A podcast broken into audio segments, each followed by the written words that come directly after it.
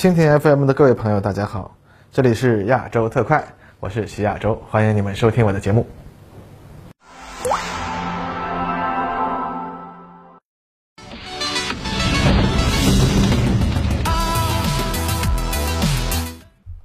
各位朋友，大家好，欢迎收看本期的亚洲特快。啊，最近呢，美国方面呃出现了一些挑新的挑起中美两国间敏感问题的迹象。那么，虽然总体来看呢，呃，西太平洋上发生军事冲突的可能性呢并不大，但是美国试图利用疫情和台湾问题制造危机啊，并从中设法渔利的想法呢，已经相当的明确了。呃，最近呢，更是有美国的高级官员啊，嘴上没有把门的，通过彭博社放话说啊，由于俄在军事冲突中进展不顺，实际上呢，已经被一个乌克兰给拖住了啊。那么美国呢，反而可以在这个方向上减少投入，集中力量在亚洲啊搞搞事情。几乎和这个发言同步，美国也开始进行一些文字游戏啊，引起我方反应后啊，国务院又跑出来救火啊，重申啊不支持台独。不过呢，时机如此的巧合，很难让人相信这不是美国的某种呃极限短线操作。不过，虽然这些短线操作很大程度上依然是美国的这个塑造危机、极限施压，然后尝试通过外交谈判获利的老套路，那我方的应对呢，也啊显然是要采取灵活措施，并且从硬实力角度呢，说美国的操作余地它已经不大了。而且反过来，从硬实力角度说的话呢，我们。如果采取和美国更加针锋相对的态度，那么现在反而是可以主动塑造危机啊，以其人之道还治其人之身，反而呢很可能在短期的呃外交军事博弈中取得一些成功。但是这些短线操作对于双方的总体态势而言，并不能造成什么根本性的变化，因为中国和俄罗斯啊不一样啊，在军事行动之外呢，中国还有更多的手段可以运用，而且这些手段对美国来说呢是更不愿意接招的。这也就是为什么美国的国务院在采取小动作之后，又马上要找补，强调不支持台独的问题啊。但从长远角度来看，我们倒是可以考虑一个，相信中美俄的军政界啊，目前其实都已经在考虑的问题，那就是中美俄的大三角是不是会因为俄乌冲突发生大的变化？其实呢，如果从军事角度而言，大三角的关系它已经在发生深刻的变化了。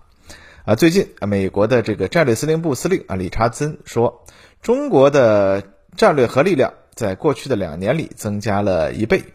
并且呢，正在兴建三百六十个以上的风力发电厂啊，更是会在未来进一步缩减中美在战略核力量方面的差距。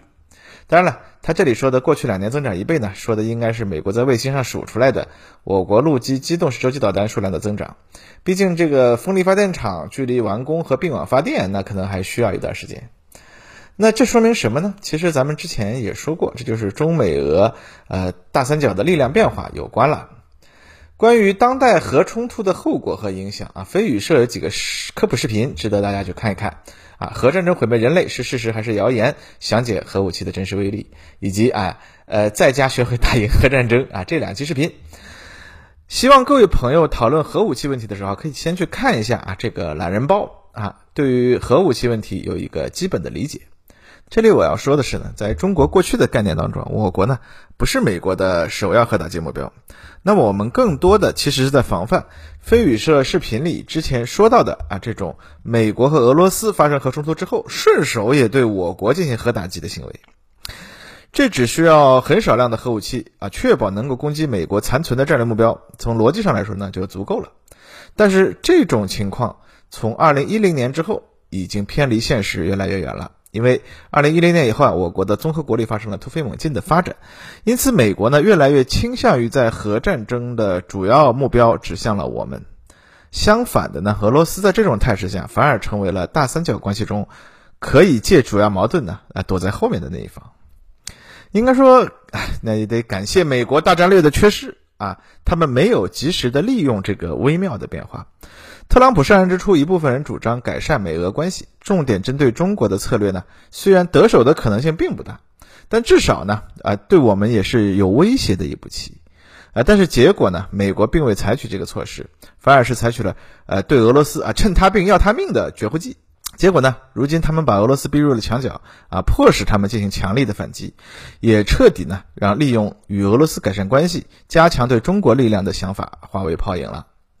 原因也很简单，俄罗斯的核力量呢，即使相对衰落，依然是美国不敢轻易摊牌的对手。美国不论如何无法消灭俄罗斯这个严重的威胁，因此呢，也就无法真正的抽手。在这种情况下，我们可以说，我国加强核力量是一个必然的选择。至于加强的何种的程度呢？啊，现在来看呢，显然是呃有着对大三角关系中各方力量彼此消长的周密估算的。中国的核实力呢，必须增强到美国不能轻松的在现有 START 条约框架内加加减减就能应对的程度。而美国对自身核力量建设的长远计划，在过去几十年来呢？都是在现有 START 条约框架内，通过加加减减搞些小动作，就能应对任何威胁的想定下完成的。那如果被迫大幅度增加投入，那么从长远的角度来说，必然是牵一发而动全身，影响其未来几十年的经济军事发展情况。相比之下呢，我国过去几十年里呢，呃，一直没有加强现役核力量方面下太多的功夫，更多的呢是在默默的准备，包括储备核材料。研制新型导弹，建立面向未来百年甚至更长远的核工业布局等等。那么，这就确保了我们在一个相对短的时间内可以打美国一个措手不及，通过快速的增长打乱美国的总体布局。那从这里也可以看出，中国是美国历史上从未遇到过的对手，因为历史上啊发展趋势它一直站在美国一边。即使是冷战中最为危急的上世纪七十年代，苏联的经济呢也处于非常畸形的状态，因此美国从未怀疑过最终其总体实力能够压倒苏联，只要防止苏联用军事力量强行翻盘即可。但现在情况反了过来，中国已经成为世界上最大单一市场和最大实体产品生产者的事实，意味着从长远角度来看，美国即使是最乐观的估计，也不敢说自己总体实力上还能压倒中国。所以现在呢，反而是美国在考虑是否要靠军事实力上暂时的优势来翻盘了。那么这对于中国来说是一个必须要担心的问题，因为所以中国的决策层高瞻远瞩。啊，几乎和我国综合国力爆发式增长的同期，做出了大刀阔斧增强军事力量，尤其是核力量的决策。只不过呢，在过去的十多年里，中国的常规军事力量啊立竿见影的得到了快速的发展。但核力量的增强对于中国来说是一个需要厚积薄发的过程，因为在此前的年代中，中国并未在核力量方面投入特别大的力量，因此呢，在核力量的基础方面，它其实没有做好准备，需要十年左右时间来积累力量。那么，随着二十一世纪二十年代的开始，啊，此前几十年的投入开始爆发，而这正好赶上了中美两国关系发生变化的这个时期，应该说从时机上是正正好。相比之下呢，美国刚刚拟定好二十一世纪核力量发展路线图，并且开始向相关领域大量投资，就突然发现啊，这个计划已经完全不能跟上形势的发展了。这就很难受了啊！所以美国国会现在每年像核武器的问题上，它都要大吵三六九啊，小吵天天有啊，可见这是不谋全局者，他不足以谋一隅。和核武器一样需要长期投资的项目啊，几乎都面临一样的情况。比如说，美国海军未来三十年造舰计划已经被搅的是天翻地覆，到了今年，好不容易定出了一个针对中国海军核潜艇方面相对弱项的啊未来造舰计划。打算重点发展核潜艇来取得非对称优势。那中国北方造船厂里一艘快速建造下水的新核潜艇，又给他们的这个计划呀拖下了一条长长的阴影。当然，长期规划、周密布局这样的事情，其实呢也一直它不是美国的长项。只不过在过去的一百年中呢，啊，通常都能被他们超强的工业实力所掩盖，以至于呢，呃，让人产生了一种美国还是有深谋远虑的假象。但现在呢，一方面美国的长期战略规划能力它跌入了史无前例的低谷，另一方面呢，其总体实力优势已经不足以掩盖这种缺陷，那未来的前景就更是对美国不利了。现在呢，美国有一部分人他觉得俄罗斯要完了，他们可以抽手对付中国了，那很大程度上也是因为啊，对俄罗斯几十年来啊这个重新建军的一种啊祛魅的结果。那在过去的几十年里，俄军其实相当于是完成了重新的一次建军。那么表面上看呢，似乎是恢复了大规模战争的能力，让欧洲各国望而生畏。之前呢，英国《简氏防务周刊》就曾评论说，俄军2008年以来的再次建军，让马放南山的欧洲各国军事力量显得过于弱小，甚至其优势还超过了当年冷战时期对欧洲的优势。啊，但现在来看呢，这更多的是一种传统的畏惧心理作祟。他们高估了俄军的总体实力，尤其是按照2014年冲突中俄国营战术群的表现来评估俄军的总体力量，这导致了对俄军的极大高估。实际上，列车长之前做过的介绍俄军营战术群的视频呢，曾经说过，今天的俄军其实不太适应大规模军事行动，在小规模军事行动中呢，它可以凭借少数的啊数字化的精锐部队去碾压。像乌克兰这样停留在上世纪七八十年代的军队，甚至呢可以和力量失衡的美国和欧洲国家的小规模军队啊进行对等的对抗。但是如果发生大规模冲突，实际上俄军的能力呢反而是主要停留在七八十年代，很可能呢并不能体现出多大的优势。那现在来看呢，乌克兰冲突基本验证了当时的判断。目前俄军缩小行动规模，将兵力火力高度集中，实行结硬寨打呆仗的策略。哪怕呢每小时只能推进一点五公里，也要保持总体不乱。这其实呢是更加凸显了俄军啊缺乏数字化、信息化作战能力。因为现代的信息化战争的特点就是大而不乱，大量的小部队在非常庞大的战区内看似乱作一团，但实际上呢通过信息化网络互相沟通配合，形成一个有机的整体。而俄军呢呃并没有进行这样的作战的能力。最后的结果呢，只能是回到二战时代啊，在狭窄正面堆积大量兵力，徐徐而进的这个常态。甚至呢，都已经没有冷战时期苏军大纵深突击的能力了。那仗打成这样呢，其实对于欧洲和美国来说呢，有点靴子终于落地的感觉啊。原来啊，俄军也不过如此啊。那也正是因为如此，美国才会产生了一种未来在欧洲方向上不必投入更过多精力的感觉。但其实呢，这还是一种错觉。俄军确实啊，现代战争能力啊较差，但是乌克兰的战况也证实，欧洲国家离不开美国。美国给欧洲军事力量造成的结构性缺陷，使得他们啊无法单独对抗俄军。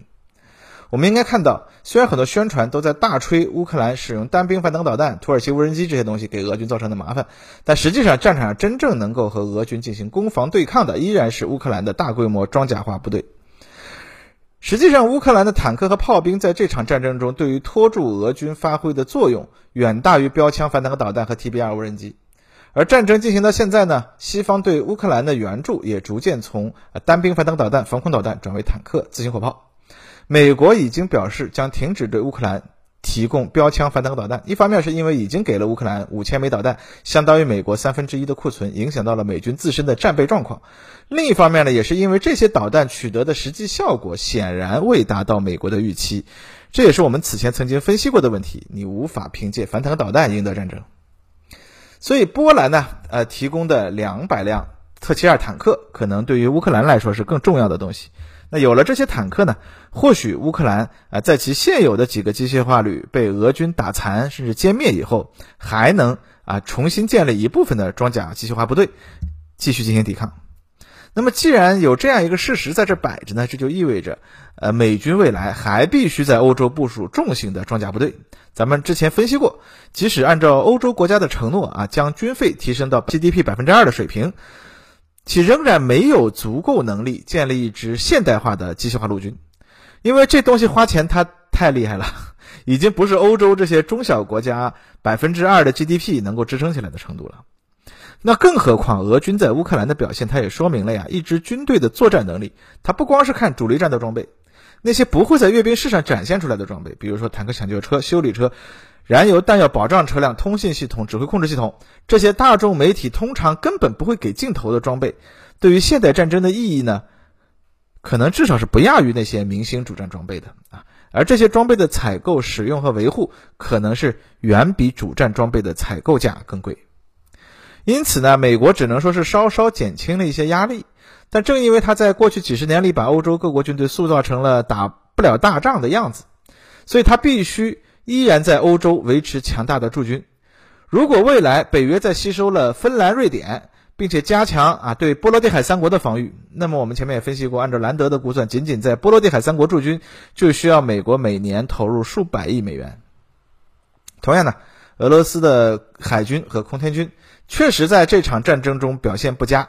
但是仍然展示了相当的实力啊，至少它投射能力也不是假的，发射了大量的空射和海基导弹，对乌克兰进行了打击。这就像中国当年，哪怕是只有歼六战斗机，美国后来计算啊，只要两艘航母就能把中国空军短时间内消灭一半。但实际上呢，美国也要在我国周边部署远远超过两个战斗机联队的空中力量，一样的。俄军就算表现再拉，美国也不能说抽走太多的兵力。所以呢，俄军打过乌克兰之后，欧洲军事形势的变化，长期来看反而是可能需要美国投入更大的力量，而不是更少。而另一方面呢，亚洲方向，美国面临的是和欧洲完全不同的军事需求。除了在朝鲜半岛，美国不需要在亚洲部署大规模的地面作战力量，他们需要更多的是战斗机、驱逐舰、航空母舰、巡航导弹、核潜艇。所以呢，美国能够从欧洲抽出更多的部队，在亚洲他们也发挥不了什么作用。毕竟，那美国海军陆战队坦克未来都不要了，反而要去装备反舰导弹了，是吧？那这样一来，美军到底能从欧洲调动什么力量到欧洲呢？啊，当然了，如果我们从更长期的角度来考虑问题，如果美国能在欧洲削减一些军费啊，那么这些经费当然可以用来加强亚洲方向。但是美国在亚洲只控制岛链的问题，它如果不得到解决的话呢，他们单纯增加在亚洲方向的兵力就并没有什么用了。最近美国又关注了一次中国西部的导弹靶场，这次他们的新发现是啊，中国靶场上的驱逐舰靶标采用了一些特殊结构和材料设计，使得它在红外和雷达成像当中呈现出了不同的影像。由此，美国判断认为，中国的导弹应该已经采用了红外、光学、雷达复合制导手段，并且呢，能够通过人工智能技术判断目标性质，以便在混乱的港口内找出最高价值的目标进行打击。哎，就是之前咱们介绍以色列号称世界上第一种具备人工智能的导弹那期视频里说过的，这个第一的名号，它应该属于某种东风导弹。那中国的导弹优势，使得美国在亚太靠近前沿部署的军事基地，现在都处于一种一开战就会遭到沉重打击的情势之下。由于地理因素的限制呢，美国又很难在这里开设更多的基地。结果呢，就是美国即使在这里塞入更多的部队，后果也一样，只能是让中国的每一发导弹都能够取得更大的啊潜在战果。那如果按照逻辑来说，美国的选择只能是开始建立第二条防线了。但是太平洋的地理条件决定了，所谓的第二岛链基地数量远远少于第一岛链。至于第三岛链，那更是直接退到了澳大利亚夏威夷去了。所以实际上呢，一旦第一岛链被打破，美国就直接等于输掉了在亚太的冲突了。中国甚至不需要登陆日本或者帮助朝鲜人民军南下。美国海军自己之前就曾经有过一个报告，评估认为，如果中国有能力迅速摧毁美国在日本的军事基地，那么日本很可能会在政治上反水啊，或者至少是宣布中立。所以，美国在亚洲的取胜策略，它不是投入更多的兵力，而是回去练内功。啊，争取尽快完成新一代军事技术装备的开发，重新确立对中国的技术优势啊，才能够凭借相对较少的兵力和零散的基地取得对中国的优势。但问题是呢，这需要花很多钱。美国在继续维持亚洲地区已经饱和的兵力部署，并且继续采取进攻性策略的前提下，短时间内砸下去这么多钱，加快军事技术研发速度啊，那么。是不可能的。从特朗普时期到现在，美国已经砸了巨额的军费了，但是收效甚微啊，因为其中大部分军费仍然是花在了维持现有军事力量的饱和式部署和饱和式行动上。真正砸在技术开发方面的经费呢，啊，并没有大幅度的增长。啊，当然了，美国已经提出了不少的方案啊，比如在第二、第三岛链啊继续防御，并对中国进行离岸封锁啊这一类的策略。但是这种策略的前提是双方要进行一场不死不休的长期战争，啊，当然了，呃，在俄乌冲突被拖长的现状下，有很多人认为美国只要坚持不停战、死撑，就能把战争延续下去，让中国的经济垮掉。但是这似乎没有考虑到美国和世界经济的现状。呃，俄乌战争打到现在，大家都已经看到了，美国和欧洲叫嚣着要通过封锁打垮俄罗斯，结果呢，呃，制裁和封锁到现在。卢布换石油呢？事实上已经被俄罗斯推动成功了。俄国的经济呢也没有真正垮掉。嗯，那照此来看，在亚洲啊，如果美国它要进行长期战争，谁的经济先垮掉，啊，已经是一个很有悬念的问题了。那还是我们前面的结论吧，美国的实力现在已经不是天下无敌了，这严重影响了它进行军事行动的能力。那么我们啊，现在再回来看看美国在大三角关系中的决策，就更能深刻的体会到美国呀这个打垮俄罗斯再搞中国的策略有多么的一厢情愿了。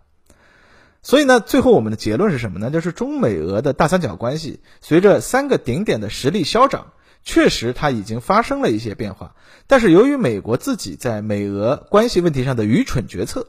选择了打压而不是与俄罗斯改善关系，导致他们不仅不能从欧洲抽出力量，反而在俄乌战争之后相当长的一个时期内要在欧洲增加投入。而在亚太方向呢，由于地理因素的限制，美国的力量已经达到了饱和状态，再增加投入目前也没有太大的意义。所以呢，这个大三角关系未来变化最明显的点呢，只能是不怎么依赖地缘的核力量的消长。但核力量说到底是经济问题，中国在这方面的大幅度增长呢，将会给美国带来更大的压力。所以从长期的角度来看，时间呢依然有利于中国。而美国如果要想继续玩下去啊，那已经到了必须要改弦更张、采取一些新政策的时候了。只是呢，由于美国自己在过去几十年里培养出来的这批嚣张短视、只考虑自己小团体利益的政客，很可能会错失最后的政策改变的时机。那么在这种情况下，我们就更要注意一个可能的迫在眉睫的危险，那就是美国会不会凭借现有军力的纸面优势，尝试强行翻盘，就像对乌克兰的挑唆那样啊。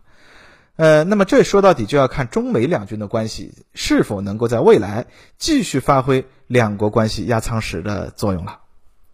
那好了，本期节目的内容就到这里。